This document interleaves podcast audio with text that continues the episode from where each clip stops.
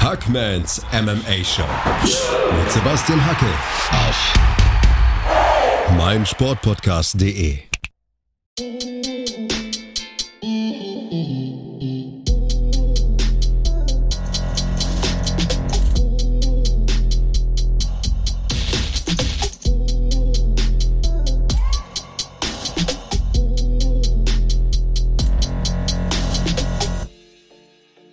ihr Wilden da draußen, ihr seid wieder bei den Championship Rounds und selbst wenn es ein ganz, ganz harter Tag war und heute wirklich nichts geklappt hat, jetzt habt ihr eine richtige Entscheidung getroffen. Ihr seid bei Sebastian Hackel und bei Florian Mandavid bei der UFC 273 Vorschau, denn am kommenden Wochenende wird wieder gekämpft in der Y-Star Veterans Memorial Arena in Jacksonville, Florida, wo es mit Sicherheit wärmer ist als hier bei mir in Niederbayern, aber ich spiele ja keine Rolle. Wie geht's dir, Flo? Kalt ist mir auf jeden Fall ein bisschen, da sprichst du äh, richtige Dinge an. Das ist ja auch im T-Shirt, vielleicht war das eine doofe Entscheidung.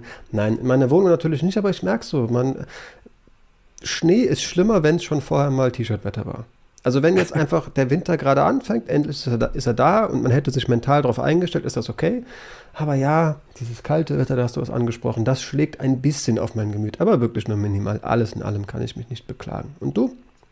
Ich beklag mich auch nicht. WrestleMania Season ist zwar vorbei, aber nach WrestleMania ist immer vor WrestleMania und wenn Wrestling nicht ist, dann ist ja immer MMA, also UFC 273 in diesem Fall. Ich werde zwar das Ganze nicht selbst kommentieren, was auch nicht so schlecht ist, weil dann kann man sagen, mal ein bisschen entspannt vom Fernseher verfolgen und das gibt mir auch ein bisschen mehr Zeit, um Stress zu reduzieren. Ich will in den nächsten Wochen wieder deutlich mehr Sport machen. Ich habe heute auch mit einer kleinen Diät angefangen, war schon auf meinem Airdyne-Bike Bike und habe schon ein paar Squats gemacht. Was für ein Bike? Ähm, so ein, so ein, weißt du, so, so ein Airdyne-Bike. Ah, mit so Windwiderstand, äh, Luftwiderstand. Genau. Mhm, mhm.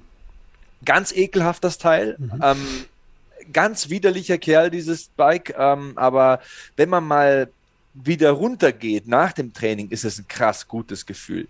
Weil das Airdyne-Bike kannst du ja nicht besiegen je mehr du dich reinhängst, desto mehr Widerstand entsteht ja auch folglich. Also du kannst ja da nicht irgendwie den Exodus erreichen oder sagen, ich habe das Spiel durchgespielt. Das wird mit zunehmender Kondition immer anstrengender, aber dann kannst du dich immer pushen und so diesen Schritt dann, den zu machen, darauf zu steigen und diese Überwindung zu finden jeden Tag. Ja, das ist nicht immer einfach. Das fällt manchmal einfacher und manchmal schwerer. Aber wenn man es dann gemacht hat, fühlt man sich richtig geil. Und heute habe ich auch schwere Squats gemacht, habe 120 Kilo draufgepackt und habe schön Squats gemacht. Die Beine brennen immer noch. Ähm, ist ein gutes Gefühl. Ich habe alles geschafft heute. Der Schreibtischkram ist erledigt. Die Vorbereitung für morgen ist erledigt. Ich habe mein Training hinter mir.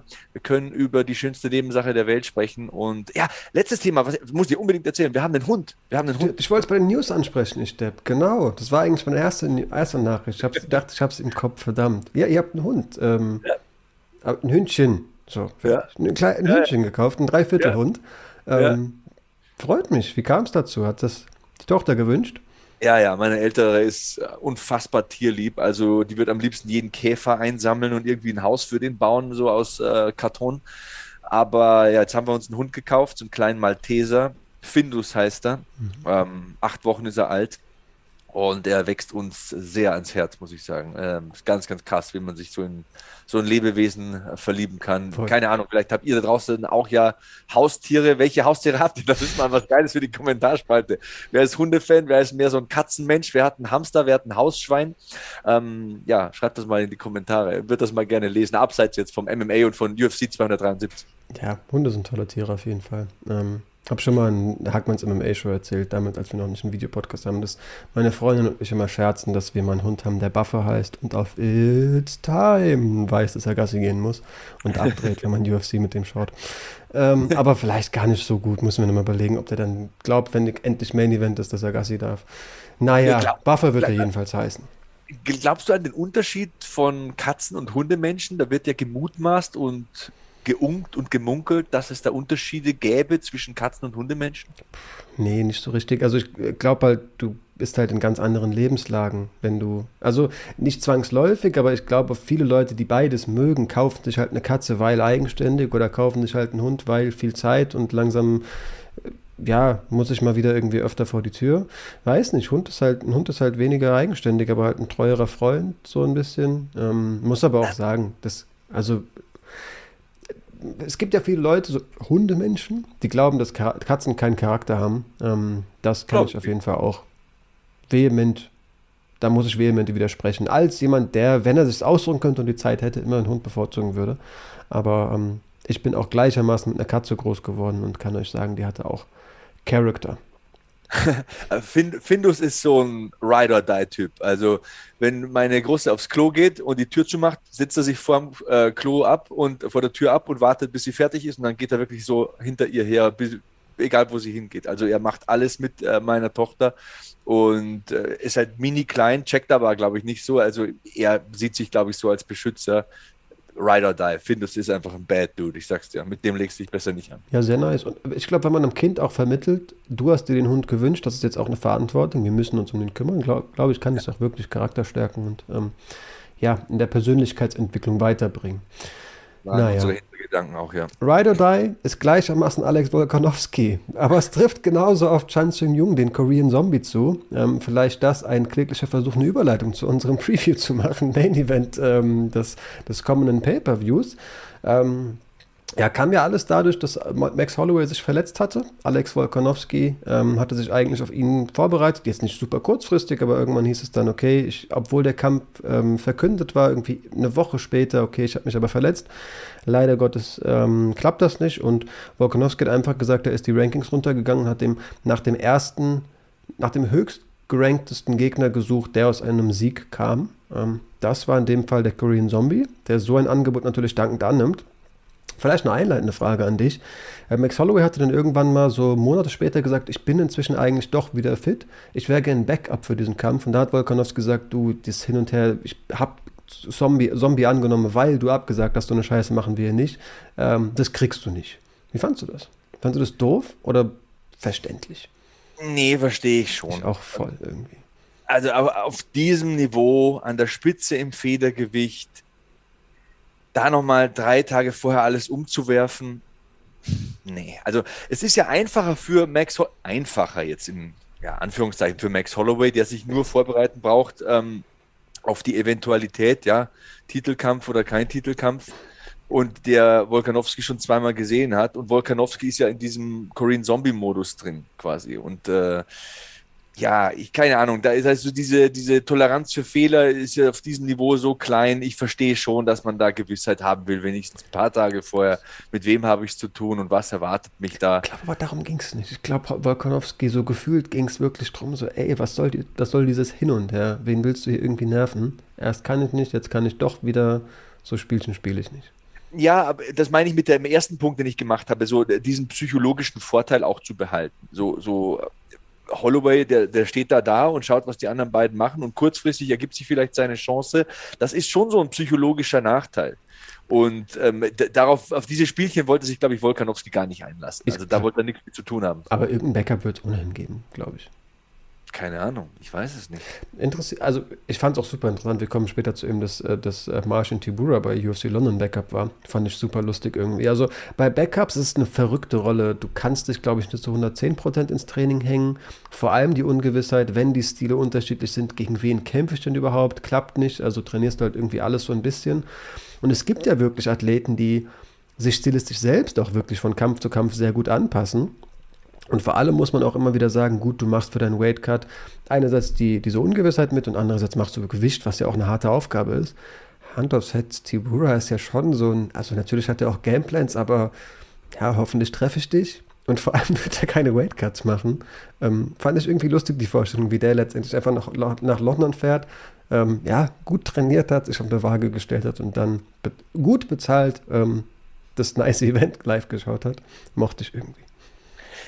Die Burg, glaube ich, verkauft sich oder wird manchmal so ein bisschen unter Wert verkauft. Der kann schon viele Dinge sehr gut. Also im Heavyweight gibt es sehr viele One-Trick-Ponys. Entweder schlagen die hart oder haben gute Submissions oder können nur ringen. Ähm, der kann gut ringen, der hat eine gute Takedown-Defense, der hat sehr, sehr unterschätztes BJJ. Voll. Du hast gesagt, der hat ein gutes Kind, der kann gut austeilen. Der ist schon zu Recht in der Top 10. 100 Prozent. Aber, aber, aber die Vorstellung, wie er so mit seinem, keine Ahnung, ähm, ja, mit seinem Gesichtsausdruck und seinem Nichtssagenden und seinem Bärtchen auf der Waage steht, ist schon ein bisschen lustig. Ne? Aber hast du schon Tibura in den unterschiedlichsten Formen im Ring gesehen. Für mich ist Tibura immer Tibura. Ja, aber ich kenne Haufen Sparingsgeschichten von Schwergewichtskämpfern, die alle gesagt haben, ey, Tibura, das ist so ein Typ, der kommt halt irgendwie ins Gym, schmeißt die Sporttasche in die Ecke und du denkst, der kann nicht bis drei zählen. Aber wenn es hart auf hart kommt, ist das wirklich ein Weltklasse-Kämpfer. So komisch ich das jetzt anhören mag, weil es ja eigentlich logisch ist, wenn ich in 10 bin. Aber das ist, das ist wirklich so ein Typ, ähm, das ist ein Veteran. Der hat alles gesehen und ganz, ganz tiefe Gewässer. Also ich habe enormen Respekt vor dem. Ich folge ihm auch auf Instagram, finde den ganz witzig, wenn er da Eisbaden macht zu Hause ja. bei sich. Finde den, ganz, find den ganz knuddelig. Ich mag den auch. Es klang, glaube ich, so ein bisschen, als ob ich den runter machen will. So war das gar nicht gemeint. Ich wusste nur, der hat keinen Weightcut gemacht. Der hat sich einfach bezahlt gewogen. Das fand ich lustig. Ähm, Wer auch immer Backup für diesen Kampf ist, offiziell ist es glaube ich nicht. Vielleicht kommt es ja die Woche noch raus. Wir nehmen äh, Montag, den 4. April übrigens auf, falls da irgendwie schon jemand krankheitsbedingt abgesagt hat und wir tun, als ob der äh, Kampf fix ist, dann liegt das daran. Haben auch übrigens, vielleicht jetzt springe ich wieder thematisch ähm, rum, die Woche im, im, Aufbau auf diese Karte ja auch richtig verrückte ähm, Sachen mitbekommen. Eigentlich sollte der Gesselem gegen Imavov kämpfen. Ja. Ähm, jetzt ist alles innerhalb von einer Woche passiert. Montag hat Imavov abgesagt wegen Visaproblemen. Dann ist kurzerhand Dricos Duplessis eingesprungen. Wäre ein krasses Matchup gewesen. Oh, Soll, der sollte eigentlich gegen Anthony Hernandez auf der Karte kämpfen. Dann hieß es einfach, okay, wir ziehen einfach den hoch gegen auf, ja, für den Kampf für, für Gastelum. Gegen Anthony Hernandez kämpft jetzt kurzfristig ein Debütant, Josh Fremd, ähm, kommt von FAC und LFA. Jetzt hat sich Gastelum noch verletzt, sagt folglich auch ab. Dieses, dieser Kampf Anthony Hernandez, der eigentlich gegen Dricus Duplessis kämpfen sollte, gegen Josh Fremd bleibt aber stehen. Ähm, und es hat sich die Woche jetzt auch noch Uriah Hall verletzt, der wiederum am 16. April gegen Andre Moniz kämpfen sollte. Und es gibt halt jetzt Spekulationen, dass da wiederum Dricus Duplessis einspringt. Also ziemliches Hin und Her da im Mittelgewicht. Also ja, man weiß es nie. Kann auch sein, dass die Woche noch irgendwas wegbricht. Wir jedenfalls ähm, ja, nehmen zum Stand 4. April auf. Die Wettquoten sind eindeutig. Ich glaube, minus 700 für Alex Wolkonowski. Ähm, ich habe heute sogar minus 800 gelesen. Krass. Also ich habe vor zwei Stunden gecheckt. Also ich habe verschiedene Wettanbieter geschaut, habe ich dann für einen entschieden, mhm. weil ich ein bisschen sehen wollte vom Gefühl her, wie liegen die alle und habe mir auch ein bisschen aufgeschrieben. Also ich habe mir minus 800 aufgeschrieben. Findest du berechtigt? Was? Berechtigt.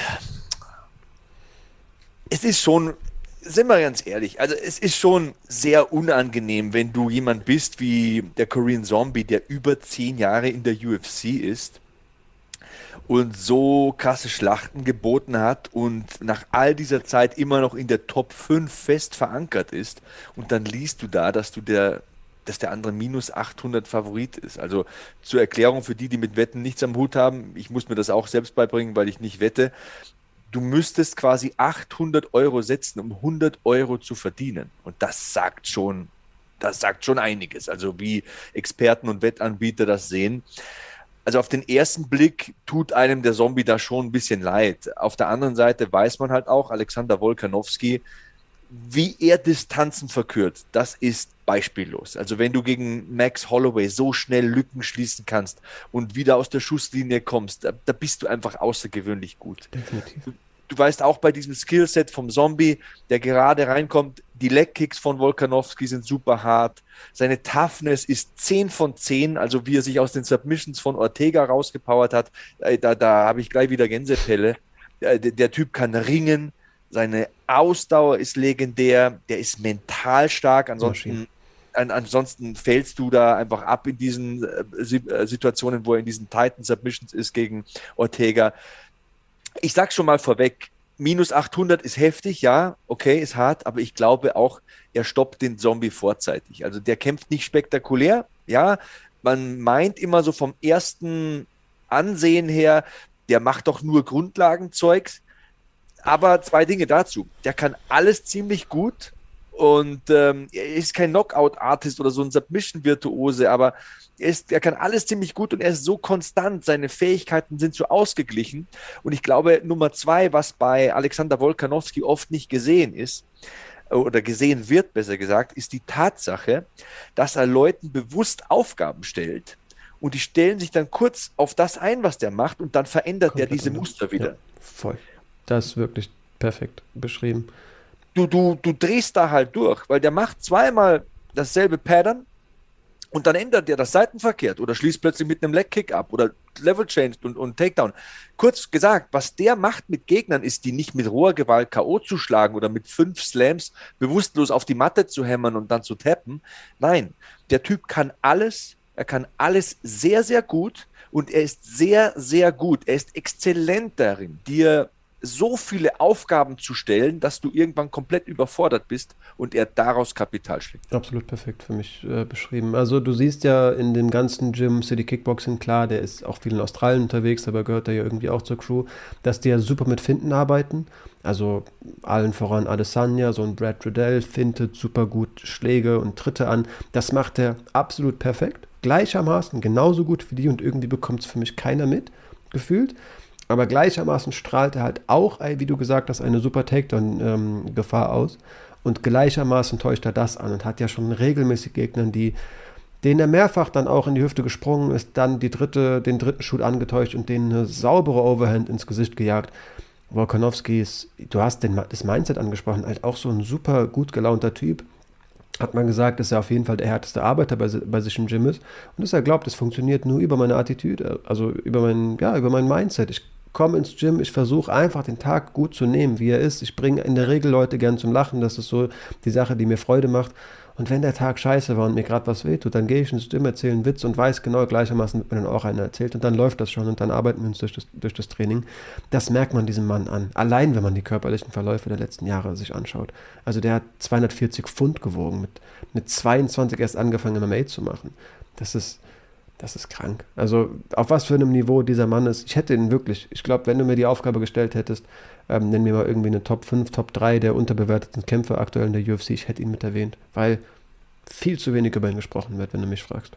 Ich habe auch ganz, ganz spät erst gecheckt, was der macht, was den so gut Nicht? macht. Und äh, vorher haben wir Ride or Die, das Motto Ride or Die ähm, angesprochen. Sein Coach Joe Lopez ist ja auch ein ganz großer Bestandteil des Erfolges. Hast du mal gesehen, wie die trainieren? Ja, viel. Also das läuft ja so ab. Es gibt ja Shark Tank, quasi du machst einen Gegner kaputt, dann kommt der nächste rein. Aber bei denen ist es ja so, der macht mit einem Sparring und der andere springt von hinten hin und bringt ihn in eine, Take, eine Takedown-Situation, quasi drückt ihn an den Zaun, aus der der momentan gar irgendwie gar keine Einschätzung haben kann. Wer ist das jetzt? Wie hält er mich fest? Und du musst aber sofort reagieren. Also diese plötzlichen Momente, in denen ein Kampf kippen kann, die simulieren die tagtäglich. Ja. Er sagt von sich selbst, Alexander Wolkanowski sagt von sich selbst, wenn ich meine Frau, meine süßen Kinder da verlasse, nachdem wir da im Pool geplanscht haben und, und, und in mein Gym fahre, da habe ich manchmal wirklich ja nicht Angst, aber da habe ich so ein Grummeln im Bauch und ich weiß nicht, was heute passiert und, und in welche Situationen ich gebracht werde, weil es jeden Tag passiert, dass mir Aufgaben gestellt werden im Training, die ich noch nie erlebt habe, die ich noch nie erfüllen musste. Und das ist ganz, ganz krass. Also der Coach, der hat so eine Hingabe, dieser Joe Lopez, das ist so einer der unbesungenen Helden im MMA. Der hat diesen Alexander Wolkanowski schon auch ganz schön geschliffen in den letzten Jahren. Geile Erzählung. So, so sehr war ich nicht drin. Ich kenne halt Szenen davon, wo sich Leute, wirklich zehn Leute in Reihe auf, äh, aufreihen, du schon am Boden siehst, da ist einiges schon an Einheiten geschrubbt worden, alle sind ja. Schweiß überströmt und Volkanowski muss jeden hintereinander Takedown und dann geht der letzte wieder nach vorne. Und das siehst du halt irgendwie zwei Wochen in Vorbereitung vor Ortega. Ja. Gleichermaßen postet Ortega noch irgendwie ein nettes Bildchen auf, ja, keine Ahnung, in irgendeiner Bar mit, äh, mit seiner süßen, schönen Freundin, aber ich glaube wirklich, Wolkanowski, ich glaube nicht, dass er sehr viel talentierter ist. Ich glaube wirklich, der besiegt viele Leute einfach durch Fleiß und durch Arbeit. Es ist mit Sicherheit ähm, Fight IQ, das ist was, was du nur bedingt lernen kannst, glaube ich. Das hat er, also da ist er Top 5 in der mhm. UFC, glaube ich. Zusammen mit Peter Jan, den wir gleich noch mhm. ansprechen aber Arbeitsmoral. Also wenn du diese Szenen siehst im Gym, quasi der, der steht da, also hinten ist die, da, hinten kommst du auf die Matte so hinter ihm und, und ähm, praktisch da, wo er hinkämpft zu dieser Seite, da ist der, da ist die Wand, da ist das, äh, mhm. da, da, da die Fencework und so weiter. Und er spart mit einem und, und ähm, drängt ihn so mit dem Jab nach hinten und der, der, sie gehen so Richtung Wand und von hinten kommt einer auf Kommando, der, der Coach macht nur so und der bodylockt den und dreht ihn rum und versucht, einen Takedown anzusetzen. Und, und er muss plötzlich gegen den Takedown kämpfen. Der andere geht weg und da kommt schon wieder der nächste. Und der hat die Aufgabe, ein Single Leg äh, an, ähm, anzubringen. In der Situation, wo er den ersten los oder den zweiten quasi losgefahren ist. Ja. Es sind verschiedene Körpertypen, es sind verschiedene Kräfteverhältnisse. Es kommt immer wieder ein Frischer dazu. Du weißt nicht, muss ich treten, muss ich schlagen, muss ich den Takedown verteidigen. Äh, das ist ganz, ganz krass. Also da musst du auch sehr solide sein in deinem, deiner mentalen Feststellung Beschäftigung, um jeden Tag in so ein Training zu gehen. Das ist, das, da gibt es mit Sicherheit ganz, ganz niederschmetternde Tage, wo du auch mal wirklich teilweise kein Land siehst. Aber er sagt halt von sich und die anderen nicken halt so im Interview, ich bin der härteste Arbeiter hier, ich zeige, wo es lang geht, ich will ein Vorbild sein, ich will so die Führungsperson sein in dem Gym. Ist schon ein sehr geiler Typ. Voll. Ähm, hab vor ein paar Wochen auch ein recht erfrischendes Interview von ihm ähm, gesehen, wo er auch von ähm, Sportpsychologie gesprochen hat, dass er sich erst neuerdings irgendwie dem auch hingegeben hat ähm, und gesagt hat, er hatte schon auch Momente, in denen er so gemerkt hat, ich habe das Gefühl gehabt, irgendwie Fans etwas beweisen zu müssen. Ich muss nochmal Holloway kämpfen. Es ist, ich habe viel Hate dafür bekommen, dass ich dann irgendwie den Korean Zombie genommen habe, wo ich gesagt habe, es ist der höchstgerankte, der aus dem Sieg kommt. Ähm, ich hatte das Gefühl, ich bin verpflichtet, nochmal Holloway zu kämpfen. Ich muss irgendwie den Leuten, ja, immer noch was beweisen ähm, war so mein Mindset und von dem habe ich mich komplett gelöst. Mir ist inzwischen alles, also das wirklich komplett egal. Ich bin der fucking Champ. Das musste mir irgendwie nochmal jemand so ganz bewusst einpflanzen. Ähm, die Leute müssen mir, was beweisen und die Division funktioniert nach, nach, meiner, also so wie ich mir das, ich mir das ähm, erhoffe und wünsche. Das fand ich irgendwie auch nochmal sehr nice. Vor allem, also ich hätte ihn irgendwie immer so eingeschätzt, aber er beschreibt davor, dass es lange Phasen gab, in denen er das irgendwie nicht das Gefühl hatte, in denen er das Gefühl hatte, ich bin halt underrated, das merke ich schon auch und irgendwie habe ich das Gefühl, ich muss den Leuten jetzt endlich zeigen, was ich wirklich kann. Aber Mann, der Gürtel steht bei mir zu Hause. Von den Gedanken habe ich mich befreit und ich glaube, wenn der Leute, der, wenn der Mann noch mal mehr seinen Frieden gefunden hat, dann kann das ja nur nur noch gruseliger im Cage aussehen. Kann natürlich auch dazu führen, dass der ein sicheres Ding draus macht. Du hast Legs angesprochen. Ich glaube, das wird eine der Waffen gegen den Zombie sein. Ich glaube nicht, dass der sich mit dem Zombie auf die wildeste Ballerei einstellen möchte. Ähm, zudem hast du eben auch gesagt, dass es, es muss frustrierend zu sein, wie lange der Mann schon, schon im, ja, in der UFC kämpft. Und jetzt ist er minus 800. Ähm, nicht Favorit, Underdog. Hab mir nochmal aufgeschrieben, beziehungsweise einen Tweet abgescreenshottet. Acht von zehn Kämpfen von ihm waren Main Events in der UFC sechs Performance of the Nights, zwei Fight of the Nights. Ersten Twister angebracht in der UFC, gut, das kann man halt damit erzählen, aber ja, wirklich slick am Boden. Und hier steht halt, vielleicht ein bisschen reißerisch ähm, formuliert, aber das muss man schon so sagen, ihm wurde seine Prime geraubt, heißt es da, von einem zweijährigen Militärdienst. Das muss man, muss man sich halt auch nochmal noch mal vor Augen führen. Der Mann stand im Titelkampf gegen José Aldo und ist danach zwei Jahre lang verschwunden. Das ist halt auch sehr, sehr krass. Ja, und hat sich dann auch nebenbei die komplette Schulter zerschossen. Alle Bänder gerissen, die Rotatorenmanschette komplett eingerissen. Also das kann gut und gerne sein, wenn du nicht aus dem Holz geschnitzt bist, dass du halt einfach aufhörst. Ja, voll. Ich ja. glaube, der geht da über zwei Jahre, war irgendwie zweieinhalb sogar, glaube ich, also war drei Jahre weg und die schwere Verletzung auch. Also das kann für ein Karriereende sorgen. Ich meine, drei Jahre in der Kampfsportkarriere, von was reden wir hier? Das ist extrem. Und dann kommt der zurück, präsentiert eine ganz andere Version von sich selbst. Also nicht mehr diesen wilden Ballerfuzzi, der halt eine austeilt, um eine zu bekommen und umgekehrt, sondern ist wirklich auch ein bisschen geduldiger geworden und hat strategischer gekämpft. Natürlich hat er seine Stärken in der Pocket und hat ein gutes Kinn und einen mächtigen Wumms, ist wesentlich einfacher gestrickt vom Kampfstil als Volkanowski, der sehr komplex kämpft, finde ich. Aber er hat schon auch so eine Evolution. Auf jeden Fall. Also ich glaube, manche Leute malen sich auch den Stil vom Zombie irgendwie dann doch auch ein bisschen zu einfach aus. Also jetzt nicht dich mit eingeschlossen, aber viele Leute denken halt, der funktioniert auch nur über Vorwärtslaufen und über halt Nehmerqualitäten. Sicherlich ist es jemand, der auch gerne den Druck machen möchte und die Leute auf jeden Fall auch einfach durch eigenes Pressure ähm, platt machen möchte. Das wollen beide hier. Aber es sind beides, finde ich, eigentlich gar keine so, so, ja, gehirnlose Leute, die irgendwie nach vorne laufen. Also natürlich ist der Zombie jemand, der sich ganz bewusst auch mal eine abholt. Aber ich habe auch das Gefühl, durch diese Einstellung, notfalls fresse ich sie halt, ist er ein super Konterpuncher. Also wenn man sich den Knockout gegen Renato Moicano aus, aus äh, mal, mal wirklich in Slow Motion anschaut, so im Detail, da siehst du, der steht halt in der Distanz, wo, glaube ich, viele Leute recht besorgt werden und schon eher so mit dem Kopf nach hinten nicken würden, weil, okay, da kommt gleich eine.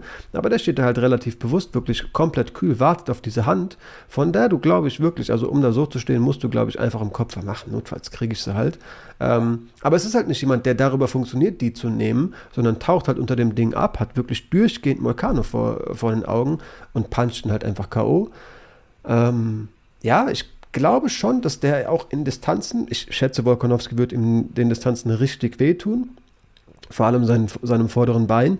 Aber ich glaube schon, dass der auch in Distanzen noch mit einem kühleren Kopf funktionieren wird, vor Volkanowski, wo andere wirklich vor der Overhand von diesem kleinen Panzer deutlich größere Angst hätten und einen halben Schritt weiter draußen stehen würden. Hundertprozentig. Ähm, ich habe nachgeschaut bei meinem Wettanbieter hier, ich will ja keine Werbung machen, ist er der plus 500 Außenseiter. Also wenn man 100 Euro setzt, kann man 500 gewinnen. Das ist schon eine verlockende Quote.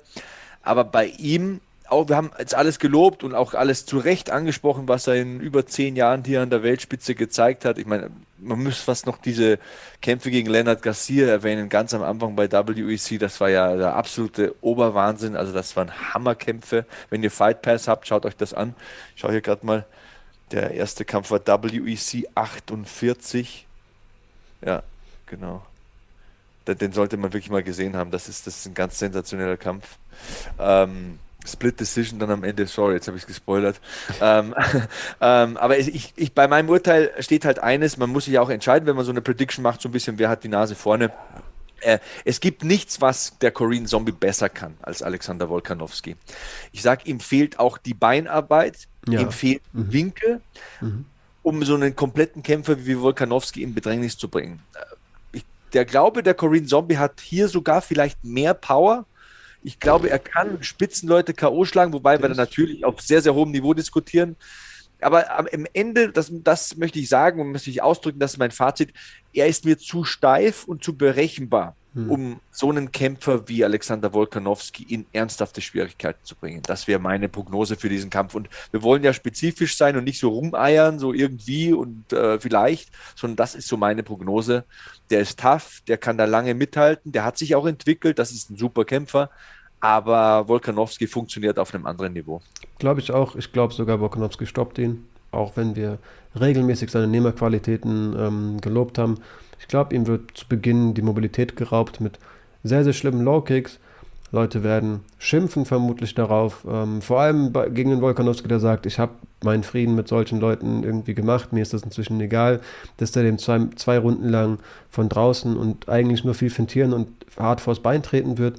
Aber ich glaube, wenn der Zombie, der, den du ohnehin schon als bisschen plattfüßig beschreibst, dann auch noch ziemlich schmerzende Waden hat, dann werden da einige harte Hände an seinem Kinn landen und ich glaube, irgendwann wird auch so ein Mann einbrechen. Ich lese hier gerade nochmal der zweite Kampf gegen Leonard Garcia. Du hast gesagt, diese Twister Submission in Runde 2 bei 4,59. Alter, wenn du ein Hollywood-Drehbuch schreibst, wie krass kannst du es machen? Ne? Der erste Kampf ist einfach nur verrückt. Also das ist einfach ein ganz, ganz krankes Kino, was da gezeigt wurde. Und dann der zweite endet nach 4,59 in Runde 2 durch Submission per Twister. Also ja, wenn es ein Film wäre, wäre, würde man sagen, ja, ist unrealistisch, passiert nicht. Ne?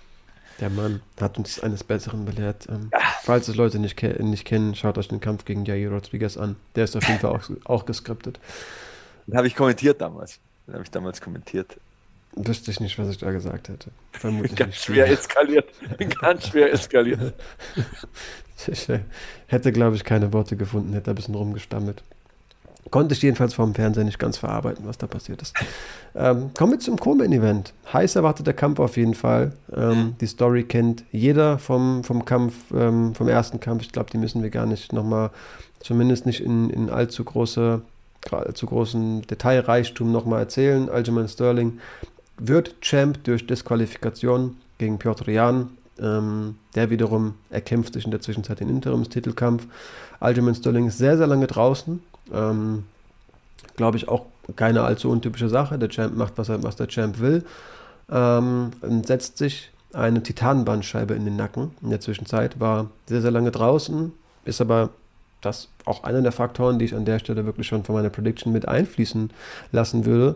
Seit Jahren erstmals schmerzfrei, kann seinen Nacken gut bewegen.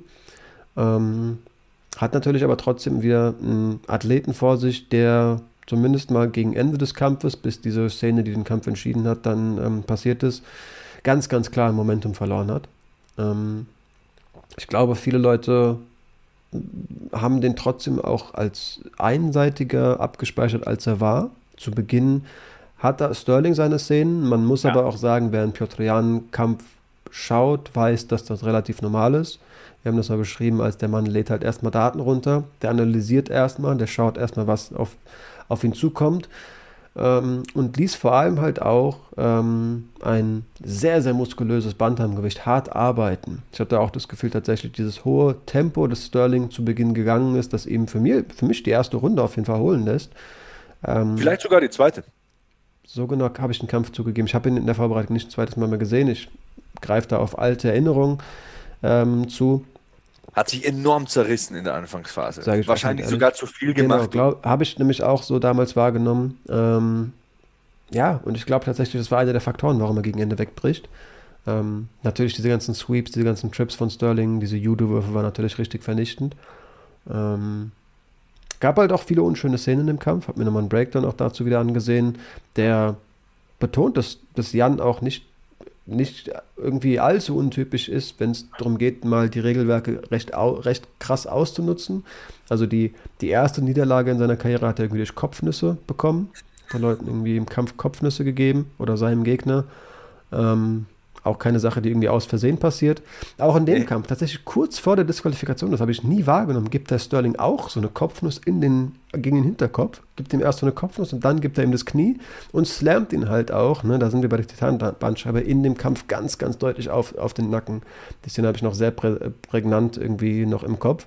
War ein harter Kampf, war ein übler Kampf mit ja, irgendwie auch damals schon bösem Blut. Ich weiß auch noch, das Build-up eigentlich hat mich bis der, zu der Zeit ähm, belustigt, hat irgendwie Piotr Jan sich vor allem irgendwie über die Haare abgefuckt, hat, glaube ich, regelmäßig Pudel genannt, fand ich ganz lustig.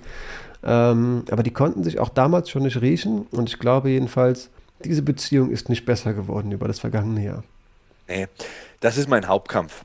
Ich habe enorm Bock auf das Ding. Richtig. Da gibt es eine Storyline, die mögen sich nicht ich gehe so weit und sage, die hassen sich mittlerweile richtig. Ich weiß nicht, ob Sterling Jan hast. Wegen einer sportlichen Sache und wegen all dieser Häme, glaube ich schon.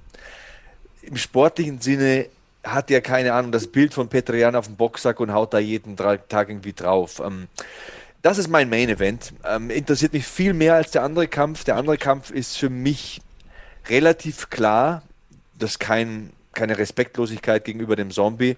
Der hier interessiert mich einfach deutlich mehr. Ich bin da auch ganz ehrlich und echt ähm, und authentisch hier. Warum soll ich euch da was vormachen?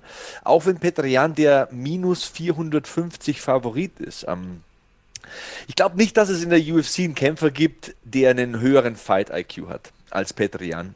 Ähm, er gibt in diesen fünf Rundenkämpfen oft die erste Runde ab manchmal sogar die zweite. Also im ersten Sterling-Kampf kann man da sogar über die zweite diskutieren aber er liest die Gegner und zerstört sie dann komplett.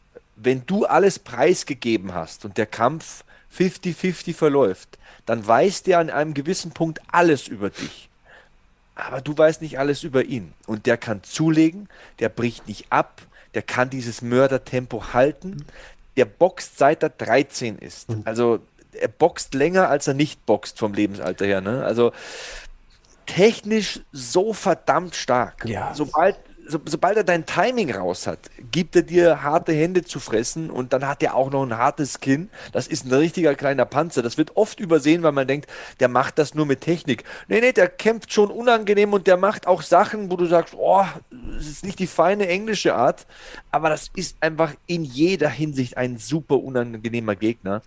Und ja, im Gegensatz zum anderen Hauptkampf sehe ich aber hier tatsächlich die Möglichkeit, dass Aljamain Sterling in einem wilden Scramble die Submission holt und für eine Überraschung sorgt. Das ist mein Main Event. Das wird ein geiles Teil. Verstehe ich komplett. Also Nehmerqualitäten definitiv. Ich hatte mir in dem Kampf mehr erhofft, aber er hat, also wer sich allein den letzten anguckt, der nimmt ein richtig sauberes Knie von Corey Sandhagen einfach vors Kinn und ja, hat bestimmt nicht gut, aber hat ihn nicht so sehr beeinflusst. Da hat Frankie Edgar anders reagiert. Ähm, ja, krasser Kampf auf jeden Fall. Also was ich, was ich in diesen, in diesen Boxsequenzen von, von Piotr Jan immer so beeindruckend finde, wie, wie problemlos er halt auch im Flow einfach wirklich in Bewegungsmustern selbst die Auslage wechselt und du wirklich das Gefühl hast, die linke Hand kommt genauso knackig wie die rechte. Das ist wirklich beeindruckend. Auch der Judo-Background, den habe ich eine Zeit lang auf jeden Fall übersehen. Ähm, der ist halt auch richtig versiert. Aber ich muss auch sagen, Sterling wird wirklich auch übersehen und unterschätzt. Also der Mann stand halt auch nicht zufällig in dem Titelkampf. Wer sich anschaut, was er mit Corey Sandhagen macht, das ging ziemlich schnell. Das ist ein körperlich sehr starkes Bantamgewicht. Ja. Und ich fühle mir halt, wie gesagt, vor Augen, dass der halt erstmals schmerzfrei seit vielen, vielen Jahren ist. Ähm, und muss halt auch sagen, also ich finde, die MMA-Community ist da irgendwie auch ein bisschen, bisschen engstirnig irgendwo.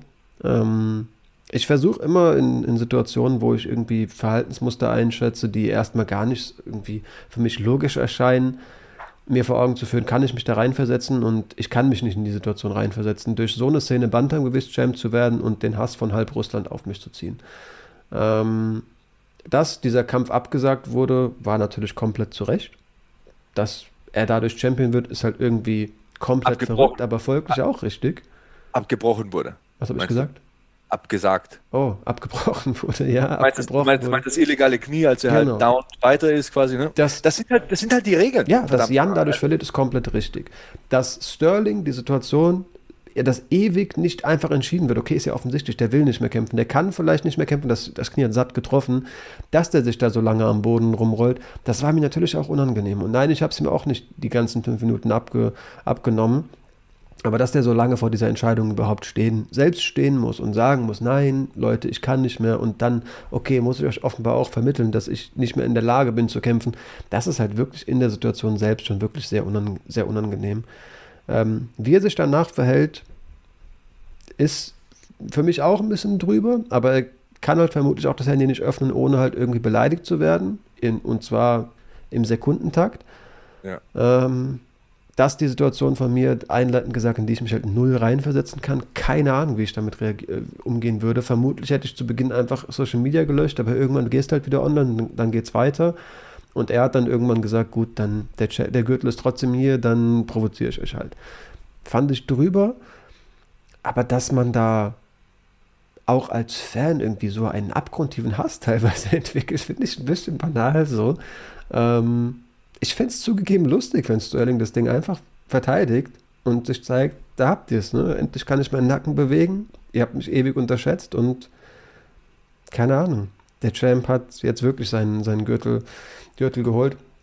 Ich sehe es nicht kommen, aber will zumindest, falls es Leute gibt, die sagen, nee, der ist so durch bei mir, zu appellieren, könnt ihr euch wirklich reinversetzen, also zu appellieren, sich mal kurz die Frage zu stellen, könnt ihr euch wirklich reinversetzen, wie es ist, halt wirklich den Hate vom, von der ganzen MMA-Crowd irgendwie auf sich zu ziehen?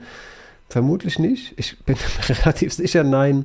Ähm, kein Plan, wie ich von umgehen, mit umgehen würde. Also, ne, was weiß ich, kann man ja letztendlich Cybermobbing nennen in, keine Ahnung, unglaublich riesigen Ausmaßen.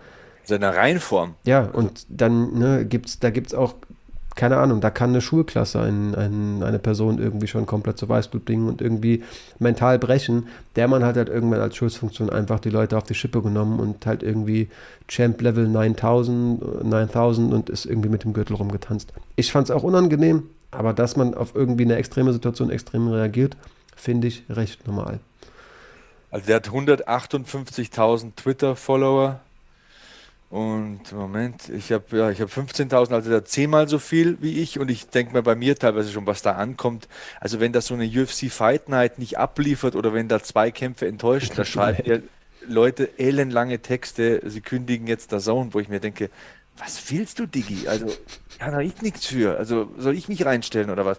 Also manchmal verzweifle ich ganz stark an der Menschheit, weil ich mir denke, wenn ich irgendwas Negatives in mir trage, muss ich das denn immer ins Internet schreiben und irgendwie Leute anpöbeln, um irgendwie mich selbst von meiner Existenz da abzulenken. Ich weiß es nicht. Ich verzweifle da ganz stark an der Menschheit teilweise. Also egal. Ähm, Kämpfer, das ist das andere, was du gesagt hast, was sehr gut war, was ich nochmal äh, betonen möchte, Kämpfer sollten nicht selbst entscheiden müssen, ob sie weitermachen können.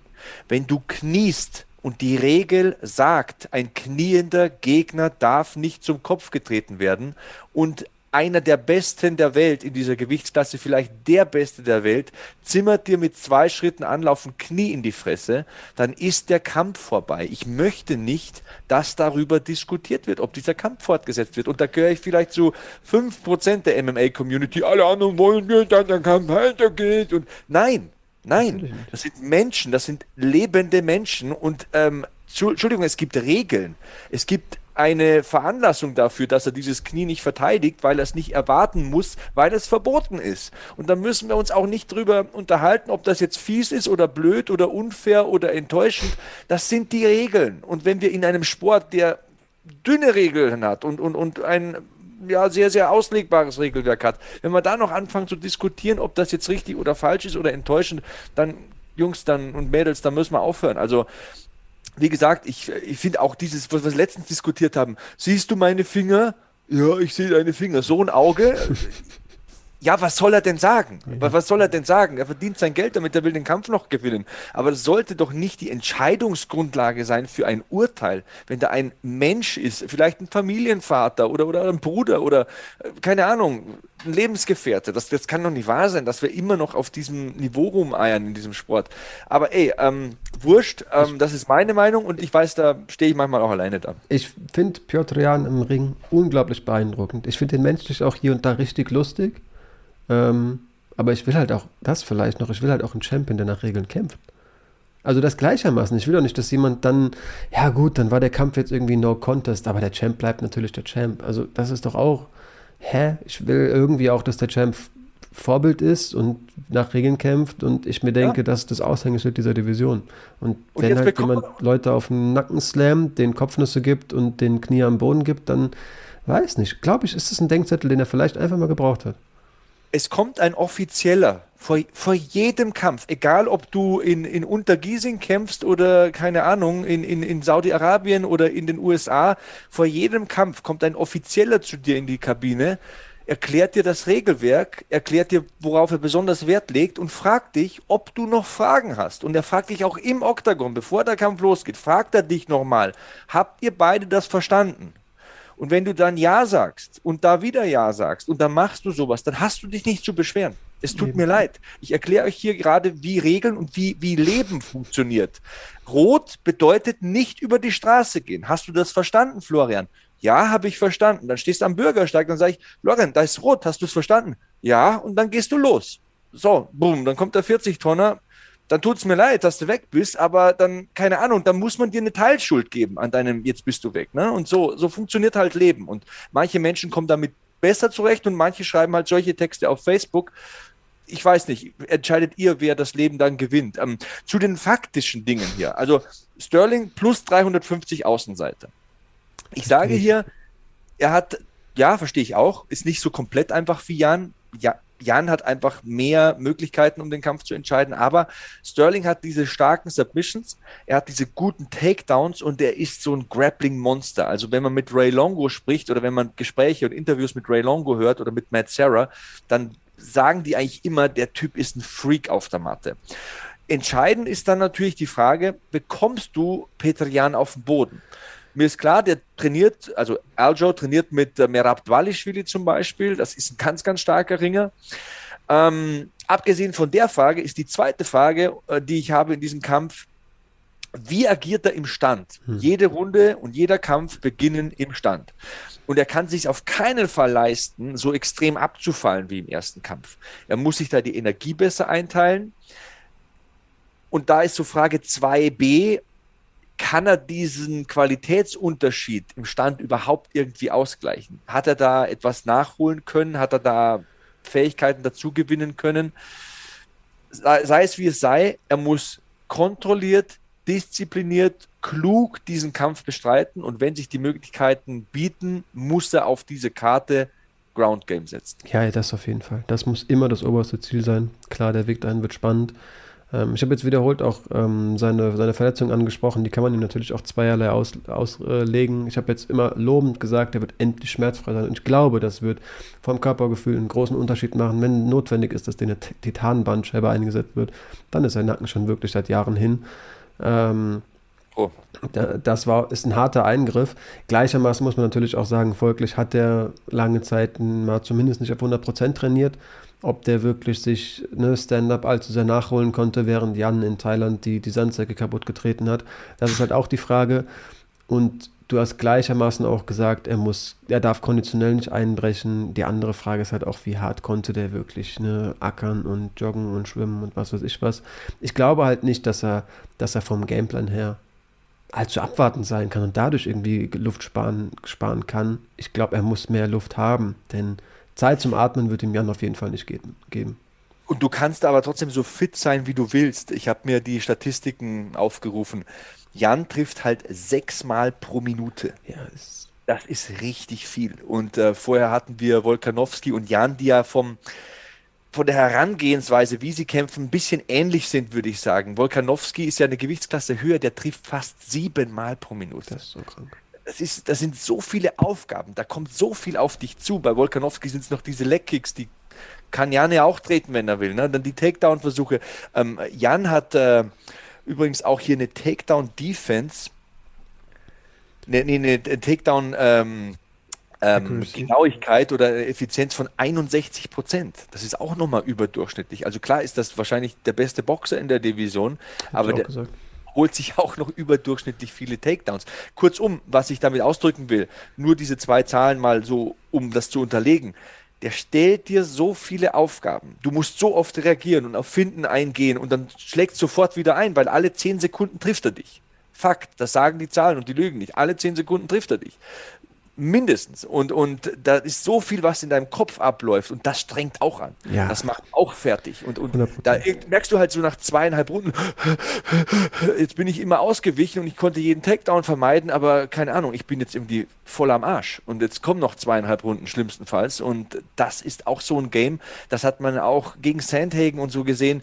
Der wird nach zwei Runden erst richtig wach, dieser Petrian. Der kommt erst richtig in seinen Groove. Das ist super schwierig zu kämpfen. Ja, voll. Und habe es noch nie im, auf richtiger Wettkampfbasis erlebt, ähm, aber harte Sparings und lockere Sparings sind auch schon ein deutlicher Unterschied. Man wird nie simulieren können, wie es wirklich im Ernstfall, wie die Anstrengung vor einer Crowd in einem richtigen Kampf sein wird. Das hört man, habe ich noch nie eine andere Stimme gehört von Leuten, die wirklich kämpfen. Ähm, gleichermaßen glaube ich halt auch nicht, dass man ihn stilistisch darauf vorbereiten kann, was Jan liefert. Also so ein Dwalisch-Willi wird den auch zehn Runden prügeln können. Das, da bin ich fest von überzeugt, weil ich Willi muss nur kurz Wasser tanken, dann geht's weiter, da weiß ich. Aber er wird ihm halt nicht, ne, mit diesen guten Auslagen wechseln. Das Game präsentieren, das Jan ihm präsentiert. Ich sehe eigentlich keine, kein Szenario, in dem Sterling diesen Kampf über die Punkte gewinnt. Also wenn, dann choke den irgendwo früh, frühzeitig aus. Oder klar, trifft ihn super sauber am Kinn. Das ist, wie gesagt, ein super muskulöses Bantamgewicht. Sollte er das schaffen, das sehe ich halt nicht kommen. Ähm, klar kann ja noch umfallen, aber am wahrscheinlichsten würde ich einfach sagen, er choked ihn aus. Ja, also das ist die größte Stärke im Gegensatz zum Skillset von Petrian. Da ist Aljo einfach stärker. Er ist der kräftigere Athlet mit dem besseren Ground Game.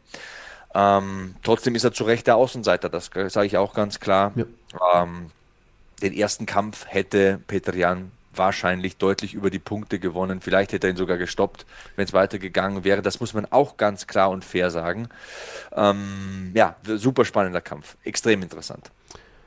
Gleiches wirst du sicherlich auch zum Kampf, der davor noch stattgefunden hat, ähm, sagen. Glaube ich, für viele Leute, viele andere Leute, du hast gesagt, das Core-Main-Event ist dein insgeheimes Main-Event. Ich glaube, das People's Main Event so in der breiten Masse wird vermutlich dieser Kampf sein. Wir haben Gilbert Burns gegen Hamzat Chimaev.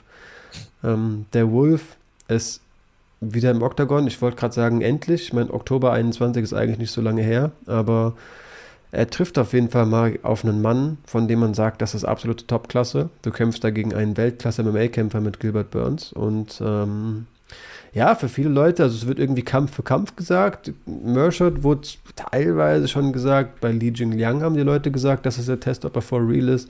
Spätestens jetzt gibt es keinen, der das irgendwie abstreiten kann. Gilbert Burns wird auf jeden Fall testen, ob Hamza Chimaev im Welterweight eines der, ja, eine der gefährlichsten Athleten, die dort eben aufzufinden ist, ähm, ja, ist und folglich sein wird, dann auch äh, auf dem Papier ein Kampf, auf den ich super heiß bin, muss ich sagen. Ähm, also wer, wer nicht? Bitte, schreibt mir, wer diesen Kampf nicht sehen will, keine Ahnung, schreibt es in die Kommentare. Aber du liebst den Sport nicht. Das kann ich dir sagen. Also bist du vielleicht ein netter Kerl oder ein gutes Mädel, aber den Sport liebst falsch. du nicht. ja, ja ähm, ich hätte vielleicht ein, über, als Überschrift gesagt, super Grappler gegen gut, super Ringer, aber gerecht wird es den beiden Männern auch nicht. Ähm, Hamza Chimaev sicherlich auch ein sehr guter Boxer. Also klar, die sportlich, die, die irgendwie die auf Papier nachweisen kann, die Erfolge, dann, dass er eben mehrfacher schwedischer Meister im Ringen war. Ähm, aber der Mann hat ne, gegen Mershot auf jeden Fall auch bewiesen, dass er harte Hände schlagen kann. Gilbert Burns selbstverständlich genauso. Hat ja Usman zum Wackeln gebracht. Ähm, ja, bei, bei guter Grappler muss ich auch immer sagen, so bis vor ein paar Jahren habe ich das, da habe ich schon kommentiert, da habe ich auch teilweise so Fehlanalysen gebracht und habe mir gedacht, ja, das ist ein guter Grappler. Das ist ein, ja. Aber das ist ein ganz, ganz doofer Oberbegriff eigentlich, weil was heißt guter Grappler? Analysieren wir das Game von Gilbert Burns. Ich könnte da drei Events nennen. Ja, ähm, Gilbert Burns ist ein guter Grappler, aber sein Grappling ist dann Weltklasse, wenn er Top Control hat. Mhm wenn Gilbert Burns oben ist, kommen seine Stärken zur Geltung. Wie hoch ist die Wahrscheinlichkeit, dass man gegen Hamzat Kimaev im Grappling oben ist? Schaut euch den Kampf wir, gegen Jack Hermanson an. Ja. Ein stämmiges Mittelgewicht. Mhm. Ja, ähm, ich sag nur, also man, man hat, man, man analysiert ja auch immer so, das war meine Analyse, die war auch ganz blöd letztens bei dem, ähm, bei dem Derek Lewis Kampf bei dem vorletzten Derek Lewis-Kampf, wo ich gesagt habe, ja, der Gegner ist BJJ äh, Black Belt. Keine Ahnung, vielleicht setzt Derek Lewis zum Ground and Pound an und wird dann in die Defense gezogen oder in die Guard gezogen und wird dann submitted. Na, es ist nicht jeder BJJ Black Belt funktioniert vom Rücken aus in der Closed Guard. Also das ist eine ganz dumme Denke, die ich an mir selbst äh, irgendwie abstoßen muss, die ich mir abgewöhnen muss. Jeder Grappler hat eine Art zu grappeln und Gilbert Burns bestes Fahrwasser ist Top Control und Submissions aus der Top Control. Das nur mal dazu, wie ich da, da dazu stehe. Dennoch muss ich sagen, hier bin ich. Hier, hier Dawkins, Dawkins, danke. Ich vollkommen verrückt gemacht, dass ich nicht wusste, genau. du sprichst. Genau, genau, genau. Dawkins ist ja auch äh, ne, BJJ Black Belt und auch im letzten Kampf habe ich das so analysiert. So, ja, ähm, vielleicht kämpft er vom Rücken aus, gegen Curtis Blades vom Rücken auszukämpfen, zeigt mir den, der da gut aus der Guard kämpft. Keine Ahnung. War eine Fehlanalyse, war eine dumme Aussage von mir, die mich im Nachhinein geärgert hat. Aber egal. Hamzat Kimaev, minus 600 bei meinem Wettanbieter. Keine Ahnung, können auch minus 700 oder minus 800 sein.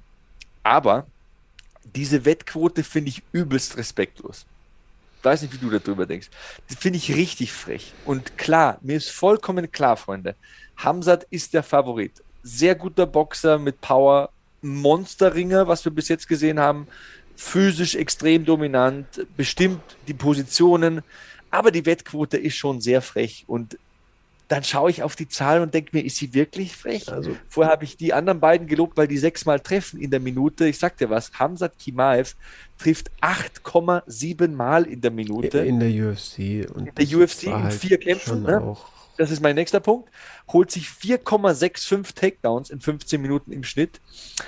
Ähm, was mich dazu bringt, zu sagen, ja, ich tippe hier auf Hamzat, ähm, ich tippe sogar auf einen Knockout, das widerspreche ich mir ein bisschen, aber auf meiner Stirn gibt es trotzdem so ein paar Sorgenfalten, denn wurde Hamzat Kimaev in der UFC schon mal wirklich getestet? Was wissen wir wirklich über Hamzat Kimaev? Ja, wir kennen alle seine Stärken, äh, aber ansonsten und ich weiß, also bei diesem Video, das wir gemacht haben am Jahresanfang, wo wir gesagt haben, welche Kämpfer werden richtig abräumen, da habe ich ihn total in den Himmel gelobt. zu Recht auch. Der Mann steht auf Platz 11 und dem steht die Tür zur Welt offen. Also vier Kämpfe in der UFC, deutlicher kannst du die nicht gewinnen. Jetzt tritt er hier gegen den Topmann an, aber welche tiefen Gewässer, das möchte ich sagen, hat Hamzat Chimaev wirklich gesehen? In der UFC keine. Ähm, hat halt bei Brave, glaube ich, einen Sambo-Weltmeister besiegt. Ähm, er wirkte halt beim besten Willen nicht verletzbar. Gilbert Burns kommt ehemals aus dem Lightweight, hat schon Kämpfe verloren. Wir haben schon gesehen, wie Gilbert Burns auch untergeht. Ähm, Ramsat Chimaev ist jemand, der Mittelgewichtssiege geholt hat, der sehr, sehr groß ist fürs Weltergewicht. Und klar, ich weiß nicht, inwieweit Wettanbieter sowas mit einbeziehen, aber in gewisser Weise werden sie es tun, egal wen du über Hamzat reden hörst. Der sagt halt, der Mann ist anders. Also, ob es jetzt ein Darren Till ist, ob es ein Gustafsson ist, der ein Schwergewicht ist, ob es ein, ja, egal wer mit dem gespart hat, sagt halt, ey, habe ich noch nicht ganz erlebt. Diese Arbeitsmoral, dieses Tempo, das der geht, ist wirklich was sehr Besonderes ich ja, verstehe irgendwie, warum man das, warum man das so als so unfair ansieht, komplett. Also, du hast jetzt gesagt, Gilbert Burns Stärken sind, sind äh, on top. Der wird schon auch wissen, bei den Erfolgen, die da, die er im Grappling abgeräumt hat, was man vom Rücken aus macht.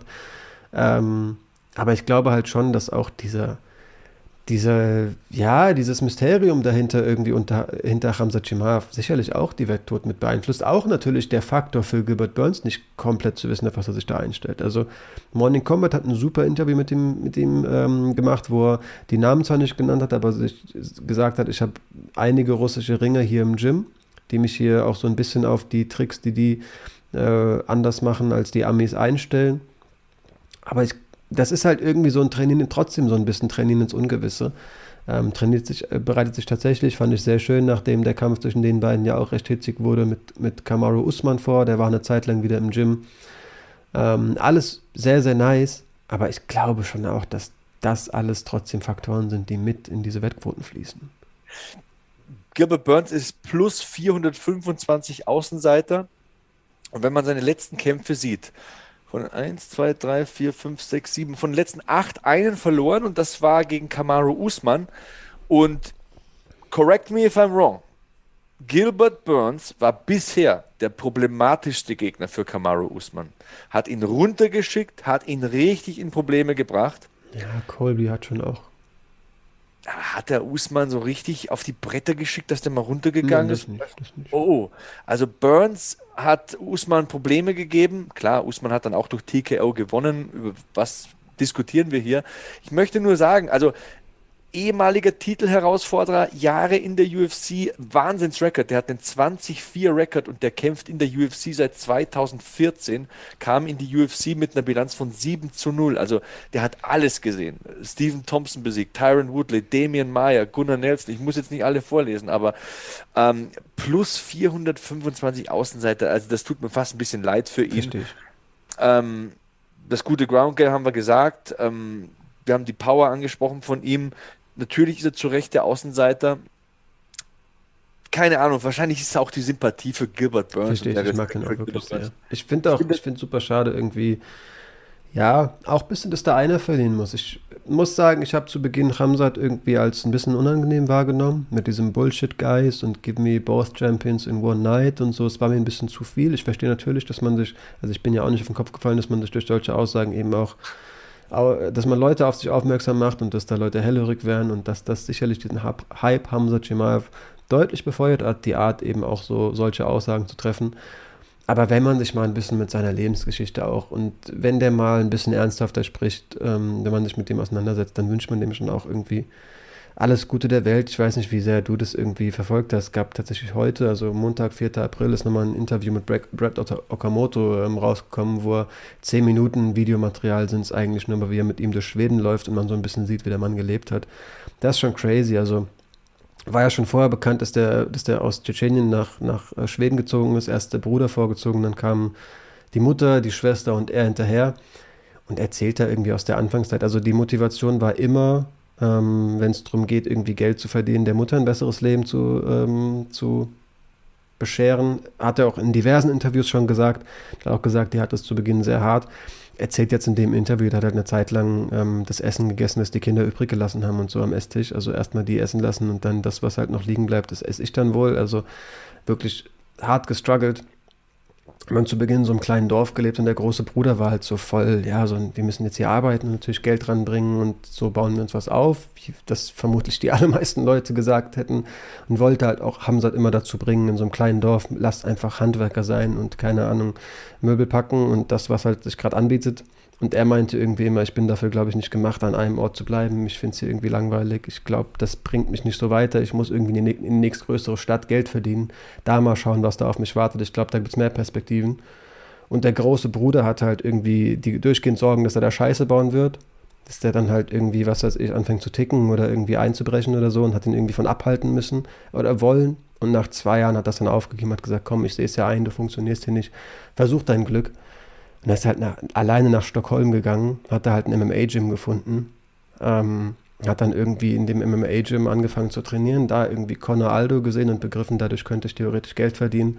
Und halt drei Jahre lang in diesem Gym gelebt.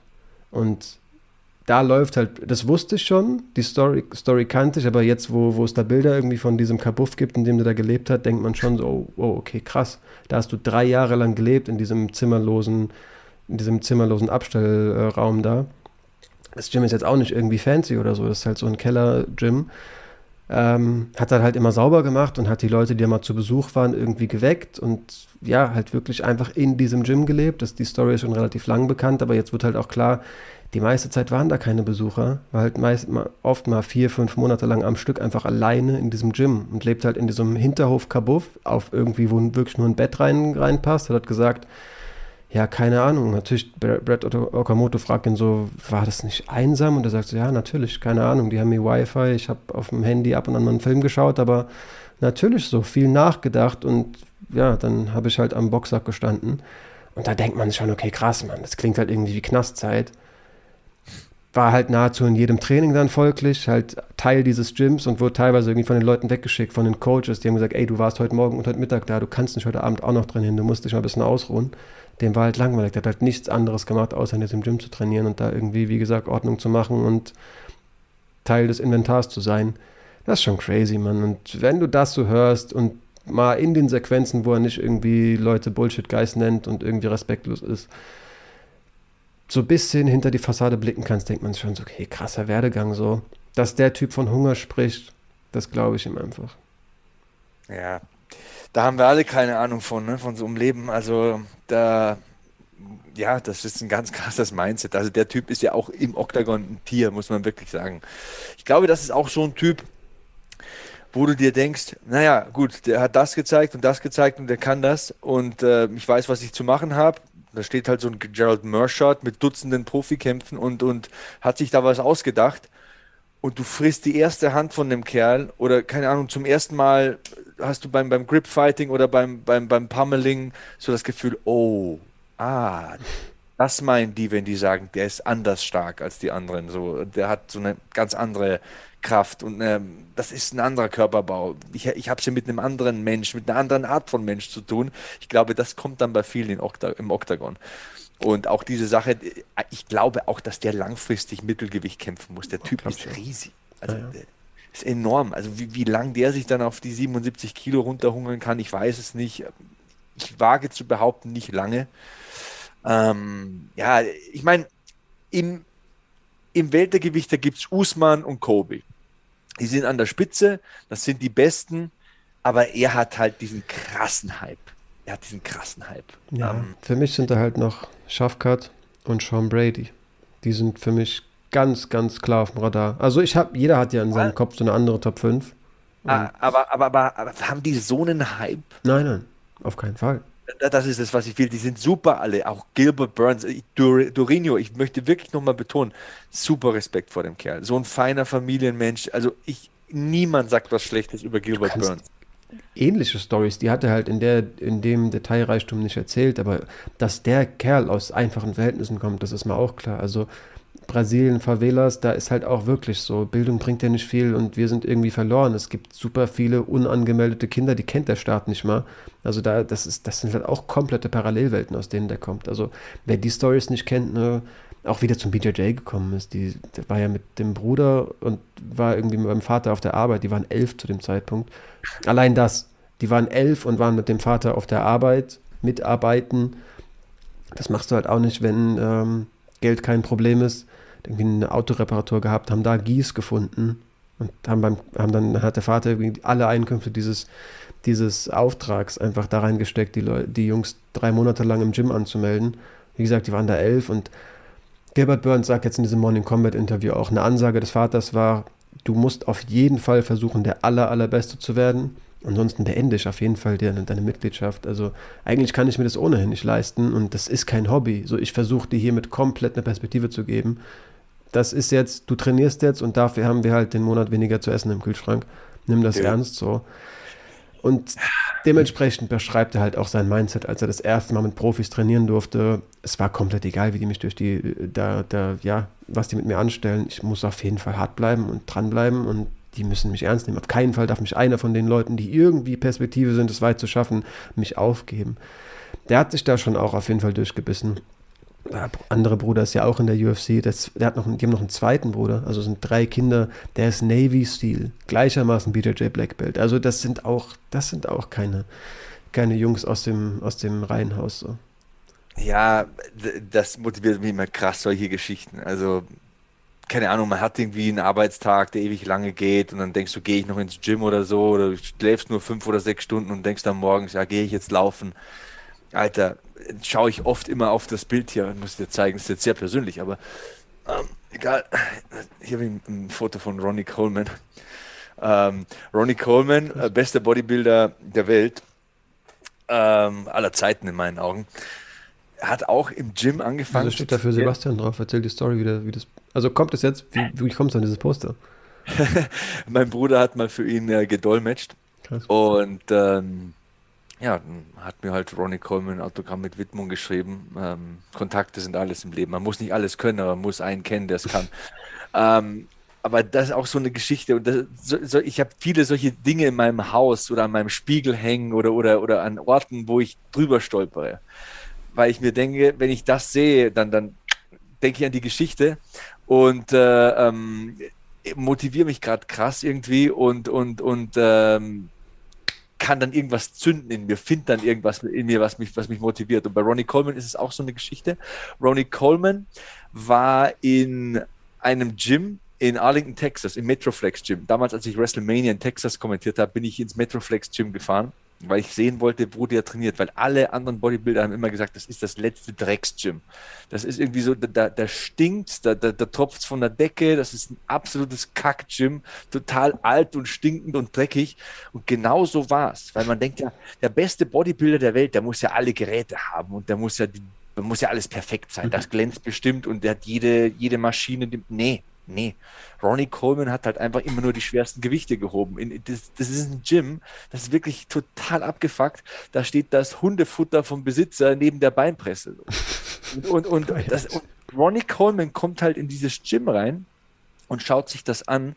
Und ähm, der, der Head Coach Brian Dobson sieht den halt einlaufen und es drückt dem die Adern durch die Trainingshose raus. Und der denkt sich, was ist denn das für ein Freak, der da reinkommt? Und der hatte noch nie in seinem Leben in einem Gym trainiert. Mhm. Der hatte nur so auf der, in der Schule, war der im Footballteam und hat ein bisschen Kraft-Dreikampf gemacht, hat da Bankdrücken gemacht, Kreuzheben und, und, und, und Kniebeugen und hat ein bisschen trainiert, ohne Plan, ohne Plan von Ernährung, ohne irgendwas. Hatte halt dieses krasse Talent. Und Brian Dobson hat ihn entdeckt und hat mit ihm trainiert und hat ihn zum besten Bodybuilder der Welt gemacht. Und er wusste, in dem Moment, wo Brian Dobson gesagt hat, ey, Junge, du siehst krass aus, du hast, du hast, du hast, du hast einen 50er Oberarm, was machst du? So, du kannst hier umsonst trainieren, ich mache dich zum besten Bodybuilder der Welt. Da wusste der, ich mache das. Ich bekomme die Gym-Membership um, umsonst. Das ist so krass für mich. Ich bin ein Junge aus ganz, ganz einfachem Verhältnis. Wir haben zu Hause nichts. Wir haben keine Kohle. Wir haben gerade mal drei Mahlzeiten auf dem Tisch. Das ist alles. Ey, wenn der mir umsonst eine Membership anbietet hier, so eine Mitgliedschaft im Gym, dann trainiere ich da auch wie ein Wilder, weil das kostet nichts. Das ist ja die 20, 30 Dollar, die kann ich mir nicht leisten. Und dann wird aus dem der beste Bodybuilder aller Zeiten. So, das sind genau die Geschichten, wo ich irgendwie sage, manche Leute haben so wenig. Klar, der hat eine Menge Talent. Oder auch Burns ist krass talentierter Jiu-Jitsu-Kämpfer. Himaev ist ein Ringer ist einfach perfekt von der ganzen Statur und von den Bewegungsabläufen, aber die haben so wenig. Die, die bekommen nichts mit irgendwie an materiellen, das Familie muss flüchten oder hat kein Geld oder Mama ist alleinerziehend und die schaffen es irgendwie. Dann denke ich mir manchmal so in meinem Leben, das, sind die, das ist das Bild, das ich anschauen muss morgen, das ist die Geschichte, die ich mir in den Kopf setzen muss, die ich mir in Erinnerung rufen muss. Und dann geht's, ey, du lebst ja in einem schönen Haus, ey, du hast eine tolle Frau und Kinder, meine Eltern haben immer nur das Beste gewollt für mich. Jetzt erst recht, die anderen, die, die starten ja zehn Meter weiter hinten und sind 100 Meter weiter vorne, das sind so die Leute, die mich motivieren. Und klar wird man nie ein Bodybuilder wie Ronnie Coleman, du wirst wahrscheinlich nie ein Jiu-Jitsu-Kämpfer wie äh, Gilbert Burns oder ein Ringer wie Hamzat Kimaev, aber solche Leute, die motivieren mich ins Training zu gehen. Da, da habe ich dann so eine, so, eine, so eine Flamme, die da irgendwie ein bisschen so aufflackert. da schütte ich dann morgens Benzin drauf oder abends, wenn ich noch laufen gehe, weil ich mir denke, das, das sind Vorbilder irgendwie. Das, das ist ein Mindset, das ist ganz, ganz krank. Und, und äh, ja, da, da ziehe ich mich hoch an solchen Leuten. Verstehe ich. Ronnie Coleman ist auch wirklich sehr, sehr krank. Also von dem, der Markt, da hat sich auch komplett kaputt trainiert und erzählt, hat halt Stories so, kriegt halt im Training Muskelriss, aber den Satz mache ich fertig, den hatte ich mir heute vorgenommen. Hä, was? Mit dem Typ zu reden, ist einfach, du, du fragst ihn, Ronnie, wenn du irgendwas ändern könntest an deiner Karriere, gibt es irgendwas, was Mr. Olympia so oft wie kein anderer, gibt es irgendwas, was du ändern würdest? I probably train harder. Das ist das Einzige. So, keine Ahnung, hat, hat sich die Bandscheibe gebrochen bei den Kniebeugen und sagt, I probably train even harder. So, so was ist das für ein Mindset, Alter? Was ist das für ein Mindset? Du, in der Doku, ähm, da gibt es auf Netflix diese Ronnie Coleman-Doku, wo der halt komplett zerstört ist und die Wirbel sind versteift und muss an Krücken gehen, fährt aber trotzdem um 4 Uhr morgens ins Gym und macht Cardio. Das ist das, was er macht, das ist das, was er liebt und das ist das, ähm, ja, das ist so seine Bestimmung irgendwie. Das ist ganz, ganz krass. Ich sage immer, you can't deny greatness. Und das ist ein Typ, der lässt sich nicht aufhalten. Und wenn der um, auf der Beinpresse irgendwie einen Herzinfarkt kriegt, dann ist er froh, dass er so stirbt und nicht irgendwie belanglos. Ähm, ganz, ganz hart, ganz, ganz hart. Ja, und zwei solche Kämpfe haben wir eben auch hier in diesem Kampf. Ja. Ja, eigentlich super Schlussworte. An solchen Leuten kann man sich Beispiele nehmen. Man muss ja nicht äh, Mr. Olympia werden, aber das eins, zwei Sachen, eins, zwei Hürdernisse, Hindernisse, meine Güte, Hürden oder Hindernisse, Hürdernisse. das eins, zwei Hürdernisse. Ähm, ein Neologismus, eine Wortneuschöpfung. Genau, das ist halt so eine Kombination. Ähm, banal sind, wenn man mal wirklich drüber nachdenkt und sich denkt, ey, wenn ich da jeden Tag ein bisschen drauf hingearbeitet hätte, hätte ich es nicht vielleicht geschafft. Ähm, klar, da sind solche Stories vielleicht wirklich ähm, eine gute Motivation für. Lass uns wirklich im, im Schnelldurchlauf, ähm, ja. ich habe ja gleich noch einen Termin zu 1, 2 Prelims-Kämpfen kommen, wirklich nur erwähnen. Wir haben Mackenzie Dern gegen Tisha Torres, auch ein super Kampf, auf den sich Leute auf jeden Fall ähm, freuen. Für mich recht klar die Frage, schafft Mackenzie Dern die Frau auf den Boden zu bringen? Ja, die verbessert ihre Hände, aber hat es da mit einem Karate Black Belt mit sehr kräftigen Armen auf jeden Fall zu tun. Ich würde ganz klar sagen, Mackenzie Dern deutlich besseres Grappling. Tisha Torres, bisschen besseres Striking hätte ich ihr schon auf jeden Fall gegeben. Ist ja auch ein einziges Kraftpaket. Ne? Ronnie Coleman, die macht neben der Kampfsportkarriere ja auch Bodybuilding-Wettbewerbe. Ähm, wir sehen nicht, wenn du was du sagen willst, natürlich ja. mir ins Wort. Gerne, gerne. Äh, also ich tippe hier auf Mackenzie Dern, weil ihr Ground Game das Beste der Division ist. Bei weitem, sage ich auch ganz deutlich. Weltmeisterin im GI und im Nogi, mehrere ADCC-Titel gewonnen. War, also nur mal um das deutlich zu machen, war auf Platz 1 gerankt in der IBJJF Weltrangliste. Ist immer noch, ist immer noch, obwohl sie seit Jahren in der UFC kämpft, immer noch in der Top 10 gerankt. Das sagt alles über ihr Jiu-Jitsu aus. Ja, ich sehe sie auch vorne. Also sie wird nicht so gut striken wie Tisha Torres, aber die hat da auf jeden ja. Fall auch ähm, gegen John Diroba spätestens für mich so gezeigt, hey, die hat was, die hat was, die hat auch auf jeden Fall ähm, Nachhilfestunden wahrgenommen. Ähm, Torres trotzdem physisch stärker. Ich glaube, Wettquote ist komplett ausgeglichen. Ich glaube, beide minus 100, minus 110 habe ich gelesen. Ähm, ist physisch stärker, hat im Stand die Vorteile, ich würde mal sagen, sogar in puncto Beinarbeit und auch Erfahrung. Also schlägt und geht dann wieder aus der Schusslinie, bewegt sich sehr viel und sehr schnell. Dieses, mit, dieses Ding mit dem Bodybuilding-Wettkampf habe ich auch gesehen. Das ist eine rote Flagge bei mir, weil wenn du monatelang kein Kampfsporttraining machst und nur Krafttraining machst. Ich weiß nicht, ob das so gut ist für eine UFC-Kämpferin. Und was mir bei ihr aufgefallen ist, ich habe mir heute noch zwei Kämpfe angeschaut, äh, die ist sehr kräftig und sehr stocky. Die, die, die hat einen, einen niedrigen Körperschwerpunkt. Und da macht die manchmal komische Sachen, wenn die Takedowns verteidigt. Also bei Mackenzie Dern nicht nur den Takedown verteidigen, du musst auch aufpassen, wie drehe ich und was zeige ich dir. Weil wenn ich mich beim Underhook holen komisch eindrehe, dann springt dir die auch mal im Stand auf den Rücken. Die, die muss ich nicht in die Guard ziehen oder einen Takedown holen. Mackenzie Dern ist die Beste in dem, was sie macht. Und da sehe ich so die, die Schwachstellen. Aber hey, ähm, spul, spul weiter ab. ja, ähm, wir sehen nicht Olenik gegen Latifi. Jared Vandera springt für Latifi ein.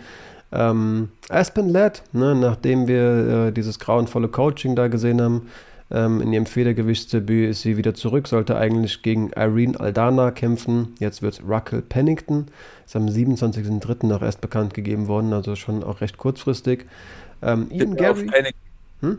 Tippe auf Pennington. Und ich sage auch, Alexei Olenik hat viel bessere Chancen gegen Jared Vandera als gegen Ilya Latifi. Möglich. Ich hätte Irene Aldana aber noch deutlicher gegen Aspen Ladd gesehen. Fand ich ein noch gruseligeres Matchup für Aspen Ladd. Ähm, Ian Gary, ne, wieder da. Ähm, war es letztes Mal noch nicht so überzeugt von ihm. Er hat aber dann auch gesagt, gut, ich muss die Karriere auf ein neues Level heben und ist ins Sanford MMA gegangen. Ähm, seit Februar irgendwie auch verheiratet mit der Frau. Die macht übrigens auch das Management. Ähm, Finde ich auch interessant. Scheint wirklich ein sehr ambitioniertes Pärchen zu sein. Und wie gesagt, ne, seit äh, August letzten Jahres jetzt Teil des Sanfords MMA. Auch festes Teil, so wie ich das verstanden habe. Versucht auf jeden Fall, sich in guten Gyms auf ähm, den Kampf gegen Darian Weeks vorzubereiten. Ähm, wie gesagt, der Debütant Josh Fremd kämpft gegen Anthony Hernandez, nachdem der eigentlich gegen Dricus Duplessis kämpfen sollte. Der zuletzt Rodolfo Vieira einfach submitted. Das war auf jeden Fall auch ein What the fuck-Moment. Haben die schweren Jungs, Tibura gegen Rosenstruik. Tibura schon bereits thematisiert. Ich tippe auf Rosenstruik, auch wenn du Tibura lobend äh, ja, gelobt hast, was ich auch komplett verstehe. Ähm, die erste Runde wird da entscheidend. Also wenn Jairzinho da keinen Schaden anrichten kann, traue ich Tibura tatsächlich einiges zu. Er ist im MMA erfahrener, er kann besser ringen, er hat die besseren Submissions. Je länger das Spiel geht, desto mehr schlägt das Pendel für Tibura aus. Aber dieser orkanartige nukleare Sturm, der losbricht, wenn Jairzinho Rosenstreuk deinen Kopf trifft, der ist nicht zu unterschätzen. Auf jeden Fall. Und dann hätte ich als letzten Kampf waren nicht alle, wir haben noch äh, drei weitere, aber noch vielleicht Vince Pichel erwähnt. Der kämpft gegen Mark Overgaard Matzen. Ähm, für mich ein absolutes Vorbild. Ähm, Ausnahmeringer, also 2005, 7, 9 und 15 Vize-Weltmeister im Griechisch-Römisch. Ähm, auch bitter viermal Vize, aber trotzdem viermal Vize-Weltmeister. 2008. Sag auch was über dein Mindset Auf aus. jeden Fall. Ich erzähle dir, erzähl dir gleich noch mehr über sein Mindset. 2008 19. bei Olympia geworden, 2012 5. und 2016 2. Also Silbermedaille bei Olympia, dreimal teilgenommen. Das ist ein richtiger Ausnahmeringer, steht 11-0 aktuell in der UFC, äh, im MMA. Und ja, das ist auch eine Story, die wird traurig machen, aber der Mann schöpft auf solchen Momenten Kraft und hat gesagt, das ist das größte Comeback meiner Karriere, als er gegen Clay Guida gekämpft hat. Da erzählt er auf dem Media Day, dass sich im Kampf davor von Austin Hubbard den Kiefer hat brechen lassen, ähm, musste operiert werden, die Wunde hat sich entzündet, musste also ein zweites Mal operiert werden. Als er danach dachte, gut, ich kann jetzt wieder mit dem Training anfangen, hat er Covid bekommen. Zu Zeiten, als Covid noch so boah, sehr ungewiss war. Ich glaube, noch nicht mal Impfungen. Auf jeden Fall, Covid war noch so richtig Alarmglocken. Okay, krass. Dann hat er irgendwann Covid überstanden, dachte, okay, jetzt kann ich endlich wieder trainieren. Dann wird der Frau Multiple Sklerose diagnostiziert ähm, hat ihn mental zu der Zeit so weit gebracht, dass er bei der UFC angerufen hat und um eine Entlassung gebeten hat. Ähm, der volle Fokus lag auf der Frau. Alles, was die gestemmt hat, hat er halt zu der Zeit gemacht. Hat nicht einmal in der Zeit trainiert ähm, seit diesem Kampf. Also wir sind da ja mehrere Monate nach diesem Kampf gegen Austin Hubbard. Und als ob das nicht reicht, hat, hatte die Frau während all diesen Geschehnissen noch einen schweren Wasserschaden im Haus. Ähm, der hat sich in schwarzen Schimmel in den Wänden ausgebreitet und die haben acht Monate lang aus Koffern heraus in diversen Ausweichunterkünften gelebt, währenddem das alles passiert ist. Und er sitzt da halt am Media Day vor einem Kampf gegen Clay Guida und sagt, ich fühle mich verdammt gut, denn ich habe das alles hinter mir gelassen und ich trete wieder an Das war auch so eine Story, wo ich mir dachte, okay, krank. Ich habe eh für dich geroutet, weil du mir sympathisch warst, aber spätestens jetzt denke ich mir, du bist ein ganz, ganz anderer Mensch. Hat Clay Guida klar besiegt. Ähm, Vince Pichel, harter Gegner, aber ich glaube, wenn jemand solche Geschehnisse im Leben besiegt, dann besiegt er auch Vince Pichel. Marco Matzen, krasser Typ, spricht Deutsch, gibt ein Interview sogar auf, äh, in, hat mal durch die Bundesliga irgendwie da gerungen, hat er Deutsch einfach mal, mal eben gelernt. Scheint ein sehr intelligenter Mann auch noch zu sein. Krasser, krasser Kerl, die Story wollte ich zum Abschluss, Abschluss ähm, erzählt haben und auch wenn die jetzt eher runtergezogen hat, du hast gesagt, ne, solche Dinge überstehen, daraus Kraft schöpfen. Hundertprozentig. Und von solchen Leuten inspirieren lassen. Und das Beste, wir gehen mit einem positiven Gefühl ähm, aus dieser Ausgabe raus. Ich habe mit dem Management von äh, Marco Metzen geschrieben und die Chancen stehen nicht schlecht, dass wir den vielleicht mal für ein Interview bekommen. Kranker Typ, würde mich extrem freuen. Ähm, ich auch. Bleibt dran. Wenn ihr es noch nicht getan habt, abonniert das, sonst würdet ihr das gegebenenfalls verpassen. Das ist ein Ausnahmesportler, mit dem zu sprechen. Das ist ringerisch sowieso Weltspitze. Ich bin mir auch sicher, das schafft MMA. Danke fürs Einschalten. Bis nächste Woche. Peace.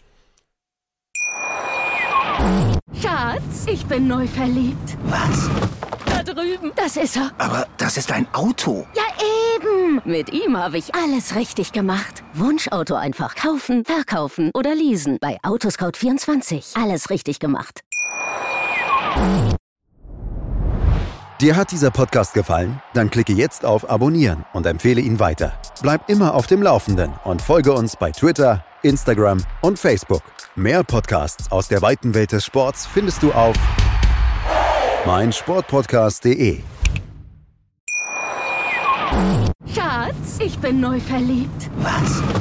Da drüben. Das ist er. Aber das ist ein Auto. Ja, eben. Mit ihm habe ich alles richtig gemacht. Wunschauto einfach kaufen, verkaufen oder leasen. Bei Autoscout24. Alles richtig gemacht.